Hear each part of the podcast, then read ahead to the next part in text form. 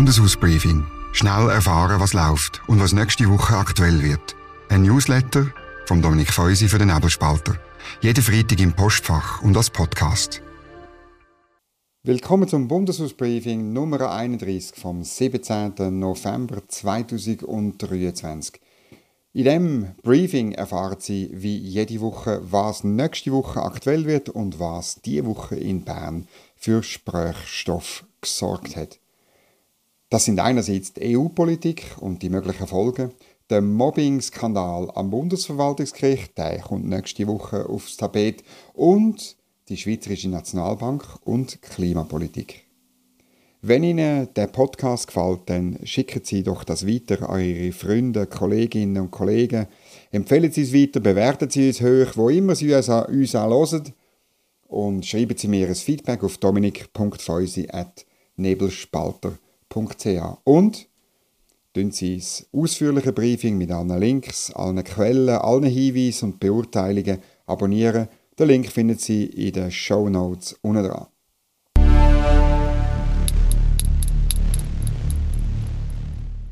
Gut, das geht die Woche zu reden. Langsam lichtet sich Nebel um die sogenannten Sondierungsgespräche und Beziehungen zwischen der Schweiz und der EU.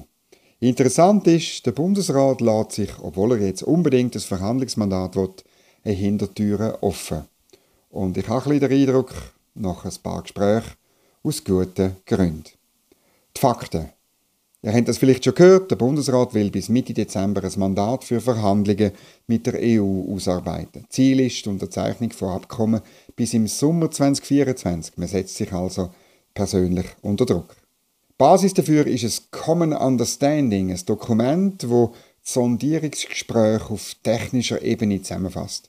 Es soll Mitte Dezember veröffentlicht werden. Die EU hat wählen, dass die Schweiz das Dokument unterzeichnet. Der Bundesrat hat es aber abgelehnt. Er will auf politischer Ebene jetzt dann, also irgendwann ab 2024, sobald die außenpolitischen Kommissionen das Verhandlungsmandat angeschaut haben, er will eigentlich alles nochmal neu verhandeln das hängt damit zusammen, wie viele Fragen unklärt sind, wie viele Fragen offen sind. Was bekannt ist. Neben den fünf bisherigen Marktzugangsabkommen sollen zwei neue Abkommen, eins zu Strom und eins zur Gesundheit abgeschlossen werden und mit einer völkerrechtlichen Verpflichtung zum Nachvollzug von der Rechtsentwicklung in der EU und einer Streitbeilegung durch den Gerichtshof von der EU unterstellt werden. Die Probleme sind riesig und ich kann nur auf die wichtigsten eingehen. Oder die Verpflichtung zum Nachvollzug von EU-Recht betrifft dann eben nicht nur Personenfreizügigkeit, wo wir ein besonderes Problem haben, sondern auch das Landverkehrsabkommen, also zum Beispiel die Frage Lastwagenverkehr oder Gotthard. Die Landwirtschaft, das geht bis zu Fragen von Gentech-Moratorium, nur haben das die Grünen noch nicht gemerkt. Oder als künftige Strom- und Gesundheitsabkommen, Strompolitik, Gesundheitspolitik und alle damit verbundenen Politikbereiche. Für die EU geht das immer relativ weit. Zusicherungen von der EU in Sachen Lohnschutz, Unionsbürgerrichtlinien, staatliche Beihilfen sind nicht schriftlich vorgesehen oder äh, mündlich vielleicht gesagt oder irgendwie schwammig. Wie das rauskommt, weiß man noch nicht im Detail. Die Unterstellung von der Schweizer Politik unter eine Streitbelegung mit dem Gericht von der EU an entscheidender Stelle ist weiterhin drin. Der Gerichtshof der EU würde eben, wie ich es gesagt habe, nicht nur über den Lohnschutz wachen, sondern auch die Strompolitik, die Landwirtschaft und den Landverkehr beurteilen. Im Inneren, die Sozialpartner sind sich uneinig. Die Forderungen der Gewerkschaften nach einer Pflicht zu Gesamtarbeitsverträgen und Mindestlöhnen sind für die Arbeitgeber eigentlich nicht akzeptierbar. Und dann muss man auch noch generell festhalten, noch nie hat man in Europa bestehende und funktionierende Verträge zu Ungunsten von einer Vertragspartei abgeändert. Wie weit Konzessionen von der Schweiz an die EU gehen, das dürfte innenpolitisch erst in den nächsten Monaten klar werden, wenn irgendwie es sind viel mehr Politikbereiche betroffen, als derzeit diskutiert werden. Meine Beurteilung ist, man kann es ja probieren, aber mit dem Nachvollzug von EU-Recht schadet die Schweiz ihrem Wirtschaftsstandort. Unsere Wettbewerbsfähigkeit sinkt aufs Niveau der EU. Das gefördert Investitionen in unser Land, letztlich auch die Löhne und die Renten. Das hat mittlerweile sogar die Pharma gemerkt. Mit dem Zugeständnis an Gewerkschaften verlieren wir auch noch die liberale Arbeitsmärkte, die für Vollbeschäftigung und insbesondere für Chancen sorgt für die Personen, die keine Stelle haben. Und mit der politisch-juristischen Anbindung von allen bestehenden und allen zukünftigen Verträgen verlieren die Menschen in dem Land demokratische Teilhabe und Kontrolle an zahlreichen Politikbereichen. Das ist der politische Preis für die gegenseitige Zulassung von Produkten, sogenannte privilegierte Marktzugang. Und darum wird es am Schluss gehen. Ich bleibe dabei, es werden immer mehr Probleme auftauchen und wir wissen, viele Jäger sind des Hasen tot.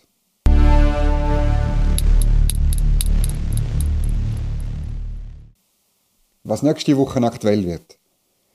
Zuerst sicher der Mobbing-Skandal am Bundesverwaltungsgericht. Die Gerichtskommission muss der Bundesversammlung einen Kandidat fürs Vizepräsidium vom Bundesverwaltungsgericht vorschlagen.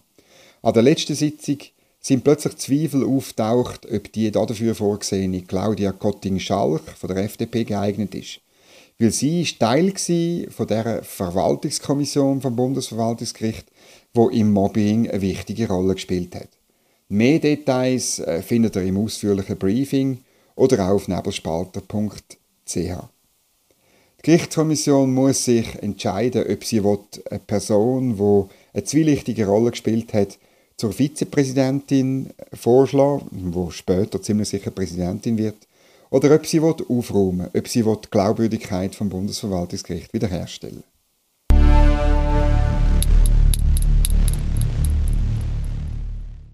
zweite Thema ist nächste Woche die Nationalbank. Die soll, wenn es nach fünf gleichlautenden Motionen geht, bei der Geldpolitik Klima- und Umweltrisiken berücksichtigen. Heute hat die SNB nur ein einziges Ziel, Preisstabilität. Sie muss dabei aber die konjunkturelle Entwicklung berücksichtigen, so steht es im Nationalbankgesetz. Die Vorstöße, mehrheitlich von Leuten, und das ist interessant, die nicht mehr antreten sind oder abgewählt worden sind, würden die Unabhängigkeit von der Nationalbank massiv tangieren. Der Plan ist, dass sie ihre Anlagestrategie nach linksgrünen Vorgaben ausrichtet und dass sie so faktisch politisiert wird.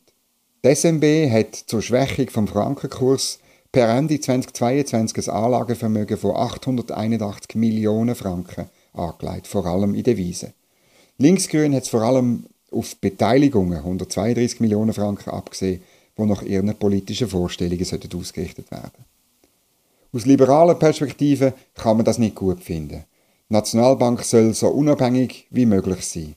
Und ihre Ziele sollen einfach formuliert sein, damit man das Präsidium für die Zielerreichung auch verantwortlich machen kann. Und das ist Preisstabilität. Von dem profitieren alle, die in dem Land Geld verdienen oder Geld auf die Seite legen.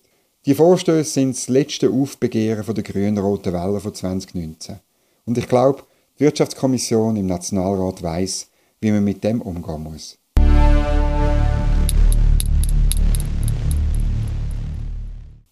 Was sonst noch passiert?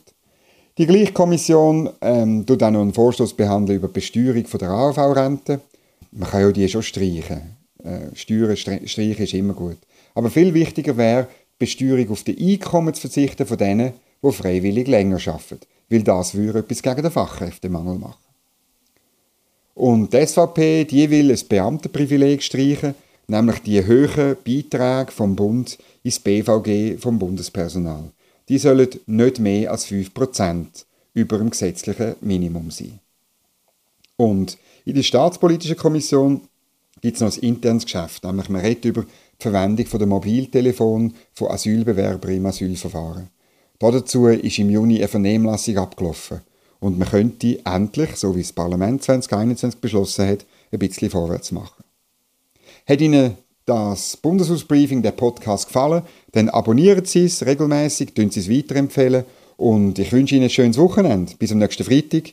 Auf Wiederhören. Bundeshausbriefing. Jede Woche gut informiert. Ein Newsletter und Podcast vom Nebelspalter.